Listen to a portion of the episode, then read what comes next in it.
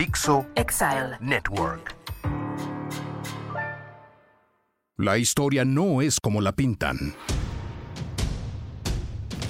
Dos gladiadores desenvainan sus espadas y se enfrentan a los mitos y a la ignorancia repetidas hasta el cansancio. Hola, soy Úrsula Camba y quiero decirles que para un banquete novohispano era indispensable tener un buen servicio de plata. Hola, soy Alejandro Rosas y quiero decirles que sí, durante mucho tiempo se acostumbró la última cena para quien iba a ser ejecutado. Los aburridos, a los leones. Aquí hay historias y anécdotas para contar en la arena de la historia.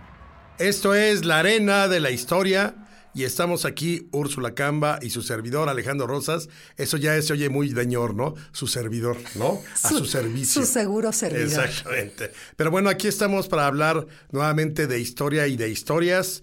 Y esta, en esta ocasión vamos a darle una continuidad al de la semana pasada que tenía que ver con la gastronomía, cómo se fue configurando, cómo se sumaron ingredientes, cómo no nada más comían moscos y eh, que te gustan gusanos de maguey y larvas. Larvas del lago. Sino había mucho más en un amplio espectro de comida que le dio forma a la comida mexicana.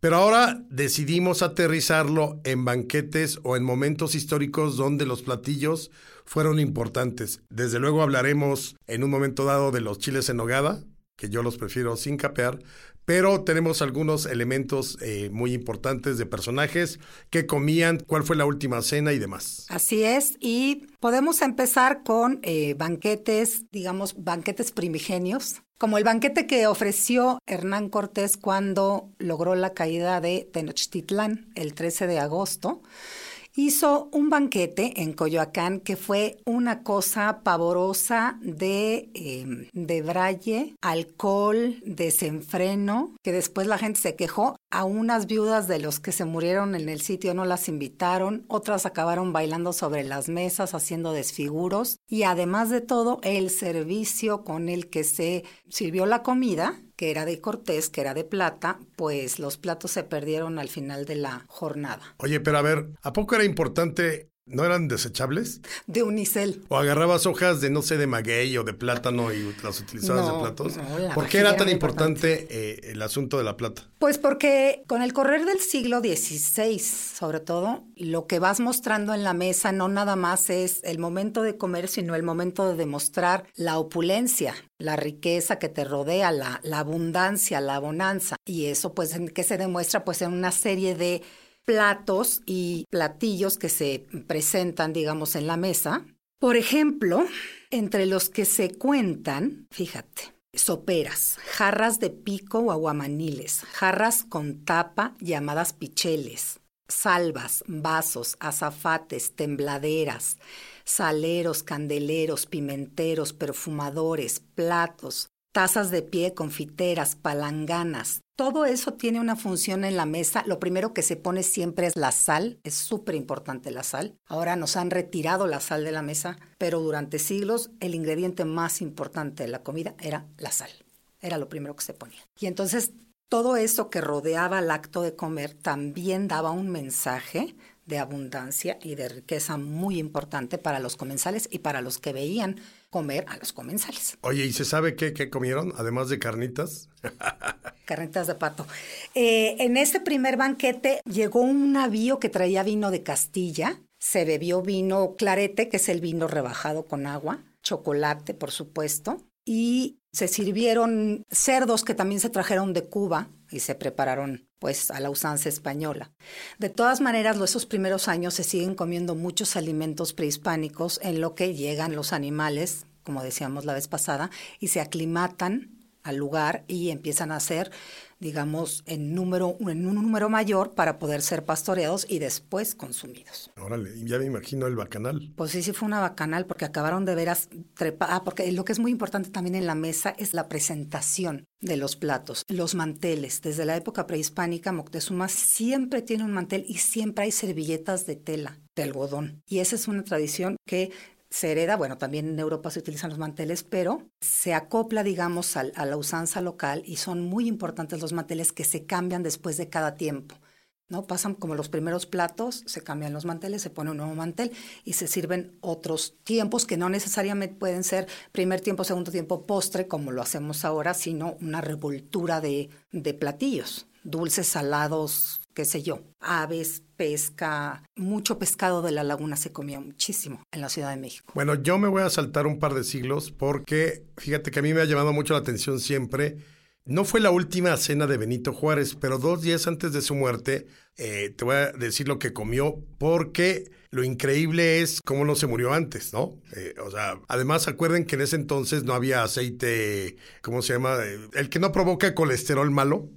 Ah, sí. Si no era manteca, ¿no? Manteca de cerdo para los frijoles, para los guisados y demás. O sea, era muy, muy común eso. Entonces, el 16 de julio, Juárez en ese día comió, fíjate, media copa de Jerez bebió. Vinos de Burdeos. Eso quiere decir que era alguien que le gustaba la buena vida. Eso de la austeridad republicana solo tiene que ver con los asuntos públicos, no con su vida. Él era buen administrado y le gustaba eh, pues darse también sus lujillos. Entonces, vinito de Burdeos. Pulque, yo no sé en dónde él lo metería, porque me puedo imaginar el jerez como de aperitivo, luego a la hora de comer, pues el vino, el pulque, ¿dónde lo meto? No sé, pero el hecho es que está registrado que había pulque. Sopa de tallarines, huevos fritos, me imagino en el arroz, salsa picante de chile piquín, bistec, frijoles, fruta y café. Eso en la comida del 16 y luego más o menos en la noche, así como para el desempance, una copita chica de rompope. Esa era una dieta normal de Benito Juárez. No obstante que, como les digo, ya para el 16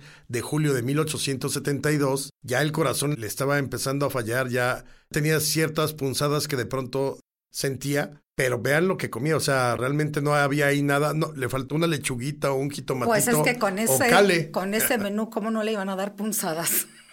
Claro, bueno, pues sabemos que se murió a los 66 años de... Eh, angina de pecho. De angina de pecho. Pero ese era el tipo de comida que se daba Don Benito, no era la tlayuda porque era oaxaqueña ni nada por el estilo. O sea, ese tipo de cosas no se acostumbraban.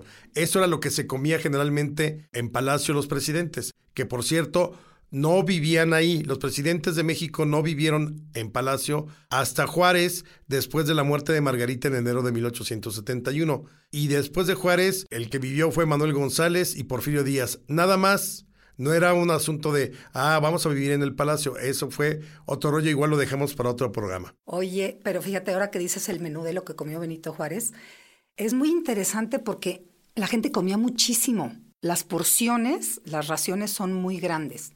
Digamos, desde el siglo XVI, XVII, XVIII, por ejemplo, para un preso en la cárcel, en la cárcel de corte, el menú es en la mañana un jarro de pulque y un plato de frijoles a mediodía, un guisado de, le llaman clemole, que es cuando se hace un guisado de chile con jitomate y res, que es la carne más barata, y en la noche un jarro de atole para cenar, igual y frijoles y tortillas. Pero la ración de carne es medio kilo diario. Eso es lo que come un preso. Ahora imagínate lo que comen en los banquetes cuando el virrey Antonio de Mendoza da un banquete después, conjunto con Cortés, sirven un montón de platos que ya llega un momento en que la gente no los prueba. Es decir, llegan los, lo que llaman los antes, por ejemplo, el, el ante de mamón, que es un como pastel que todavía existe, con piñones. No se sirve al final, se sirven aves, se sirve carne de casa, se sirven frutas, etcétera. Y cuando llega otro, por ejemplo, los garbanzos y el pescado, ya la gente no lo prueba, pero lo ponen en la mesa. Es como que se vea que hay muchísima abundancia en estas, no nada más en estas fuentes de plata, sino hay quienes tienen vajillas de oro o vajillas traídas de la China, que son carísimas, porque imagínate lo que es que sobreviva aquí un plato de China llega a Filipinas, de Filipinas sobrevive el barco, del barco llega a Acapulco, de Acapulco llega a la Ciudad de México. Bueno, que sobrevive un plato, pues es un milagro. Entonces son vajillas muy caras y también en eso está el mensaje del banquete. Oye, pero estaba cañón porque ¿qué hacían luego con todo lo que sobraba? Se lo daban a los pobres. Sí, no es como ahora que lo tiran por diversas circunstancias porque se sabe hoy que mucho de, de la comida de restaurantes termina en la basura. Claro, porque en aquella época la magnanimidad también es eso, es como las eh, y es una cosa que a nosotros ahora nos parece muy como muy chocante, esto de darle las sobras a los pobres, pero es una cosa que se que se hace con mucha frecuencia, es como de los restos de los platos en, en la Edad Media se hace ¿no? Está el banquete y la gente puede mirar a la gente, porque es un espectáculo, verlos comer y después pues ya es como les dan las sobras o lo que quedó, que puede ser cualquier cantidad de comida. Y no se guarda porque no hay dónde guardar, no hay esta cosa de dónde está el refrigerador y vamos a guardar las sobras para el día de mañana hacer una torta de bacalao o de romeritos. No había topper, el típico topper que ha separado familias y amistades enteras a lo largo de la historia Madres gastronómica. e hijos, exacto. Oye, fíjate que un banquete importante que dio Maximiliano en 1865 en el mes de julio, no encuentro bien cuál fue la razón, pero el menú que se sirvió, checa tú esto.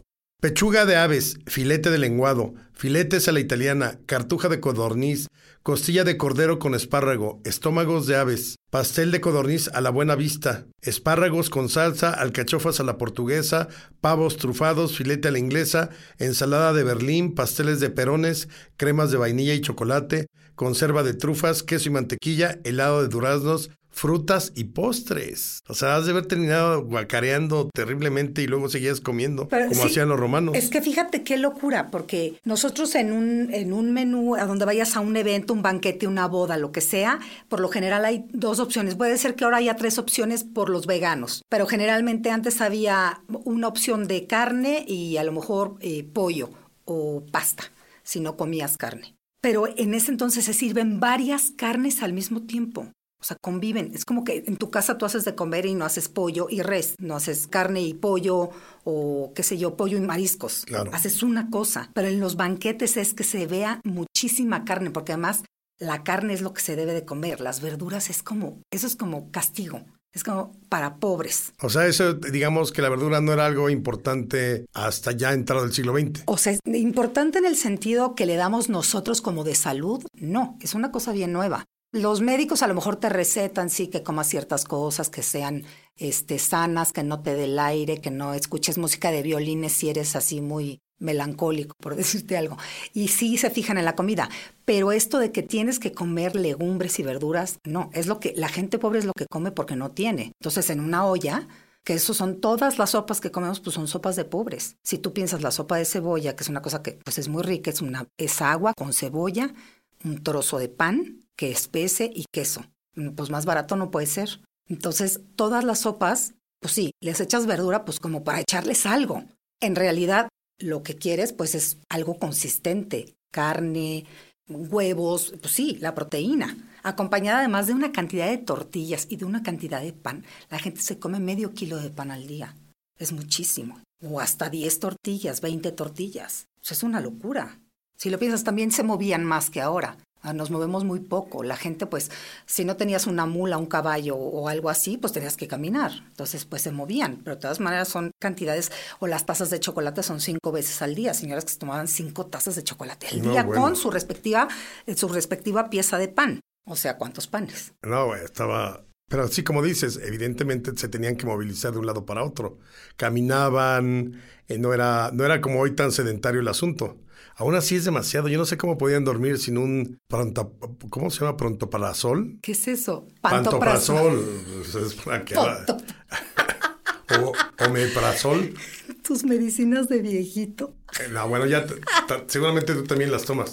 Claro que no, ni sabía qué era, fíjate. ¿eh? Si quieren hacer un recorrido culinario tanto en México como en Europa, yo siempre he recomendado de José Vasconcelos el Ulises Criollo y la Tormenta. Él dedica muchas eh, páginas a los guisados, a la comida, a cómo se preparaba. Desde luego tiene grandes páginas de vino o sobre el vino. Pero hay dos cosas que llaman la atención. José Vasconcelos decía que entre su comida favorita estaba la comida china porque le daba la impresión que tenía miles de años en preparación. Entonces, eso era lo que decía y por eso le gustaba. Y que además, que siempre pasaba por los restaurantes chinos en la Ciudad de México, le daba esa impresión cuando ol- olía eh, pues alguno de estos restaurantes. Y la otra es, eh, por ejemplo, habla mucho de los pipianes que se preparaba en Oaxaca, porque recordemos que él es oaxaqueño, aunque no conoce Oaxaca sino hasta como 30 años eh, de edad, cuando empieza con la campaña en 1924 pero dice que su abuela preparaba el pipián desde moler, ¿no? O sea, molían todo,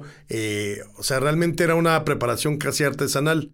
Cosas que odiaba Vasconcelos, el café. El café decía que era un invento que habían eh, hecho los árabes para imaginarse a el profeta con pues, su, harem, ¿no? O sea, que entonces con el café podían imaginarse ahí todo lo que estaba haciendo, disfrutando a sus 40 mujeres, el, el, A las el profeta, a las vírgenes y demás. Oye, pero también decía que donde empezaba la carne asada y la tortilla de harina terminaba la civilización. ¿no? Exactamente, también es muy de él y esa la, la tiene ahí en el Ulises que yo la tormenta. Odiaba las bebidas, decía que eran bebidas violentas, por ejemplo, el whisky. El whisky decía que con dos que te tomaras te ponías impertinente. Y en cambio lo que siempre alabó fue el vino blanco, perdón, y el vino tinto sobre todo, porque de- igual toda la tradición cultural que traía desde las primeras vides sembradas en Europa y luego la iglesia y luego las universidades y luego todo lo que había, se había hecho a favor de pues del vino. Entonces era alguien que tomaba mucho vino tinto y odiaba cualquier otro tipo de, bebidas como el whisky, como los aguardientes o el, el sotol o el mezcal, que era, no se conocía tanto como hoy en día. Creo que eso es una aportación del maldito neoliberalismo en los años 90 que se puso de moda el tequila y el mezcal, por ejemplo. Pero en aquellos tiempos no. Entonces él básicamente reducía su dieta, más bien su manera de beber al, al vino tinto. Y, eh, insisto, rechazaba el café porque le decía que lo único que permitía el café era no dormir y tener pensamientos lujuriosos. Ya no tomes tanto café. Ya me dio hambre.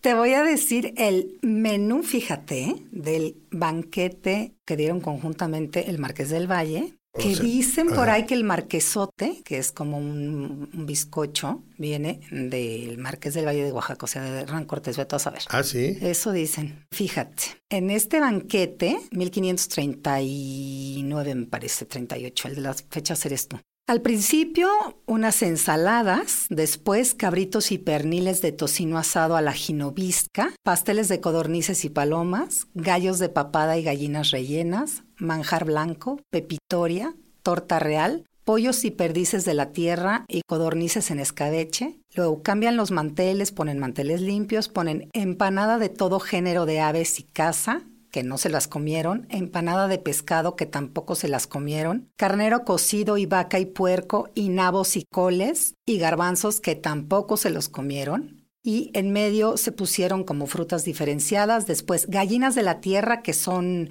eh, guajolotes, les llaman, eh, para diferenciarlos, llaman gallinas de la tierra a las de acá y gallinas de Castilla pues a las que vienen de Europa.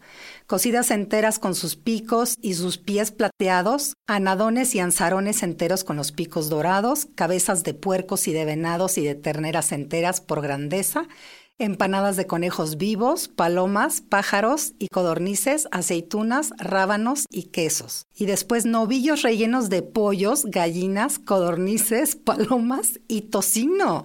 No manches.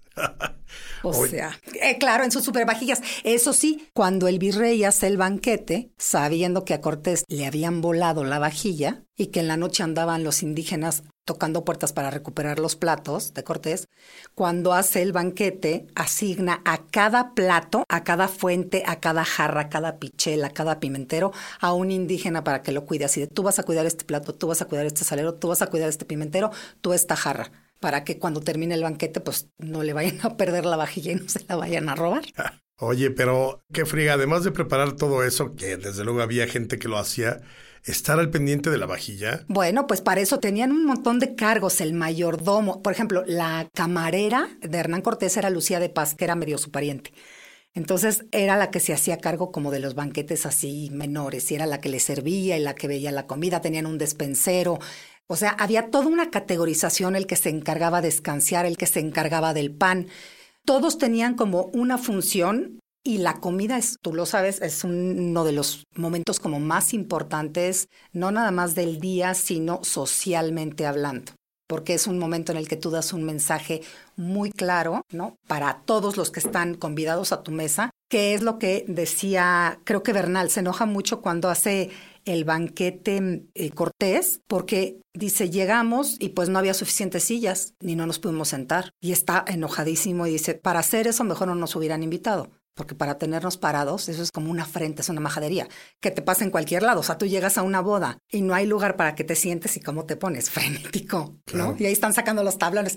Que eso es muy bonito, lo de poner la mesa. ¿Por qué decimos poner la mesa? Porque las mesas de comedor no existían. El comedor es un invento del siglo XVIII. Entonces la gente no come en el comedor, hay que poner la mesa. Poner la mesa es poner los tablones, ¿no? Poner donde se sostienen, a colocar las sillas, ya sea si es gente de mucho dinero en la sala de estrado, que es donde se reciben las visitas, o en la cocina y poner unos biombos para separar o para aislar, para decorar. Y entonces ya se come. Cuando se acaba la comida, se recoge la mesa y se quitan esos tablones. Yo quiero contar de otro banquete también muy importante, sobre todo porque por ahí está la foto, búsquenla, googleen es el banquete del 6 de diciembre de 1914, tú que odias las fechas, que le ofrece el presidente Eulalio Gutiérrez a Villa y Zapata, que son, digamos, sus subordinados porque son parte del gobierno de la Convención Revolucionaria. Entonces está la foto, al centro está Eulalio Gutiérrez, a un lado está Pancho Villa, al otro lado está Emiliano Zapata, y luego junto en algunas posiciones, no recuerdo exactamente en qué lugares, pero también por ahí aparece Vasconcelos, que él en algún momento dado aclara que él estaba por encima de Villa y Zapata porque él era ministro de Instrucción Pública y Bellas Artes, y que estos generales eran sus subordinados, pero pues obviamente a estos generales les valía sombrete Vasconcelos.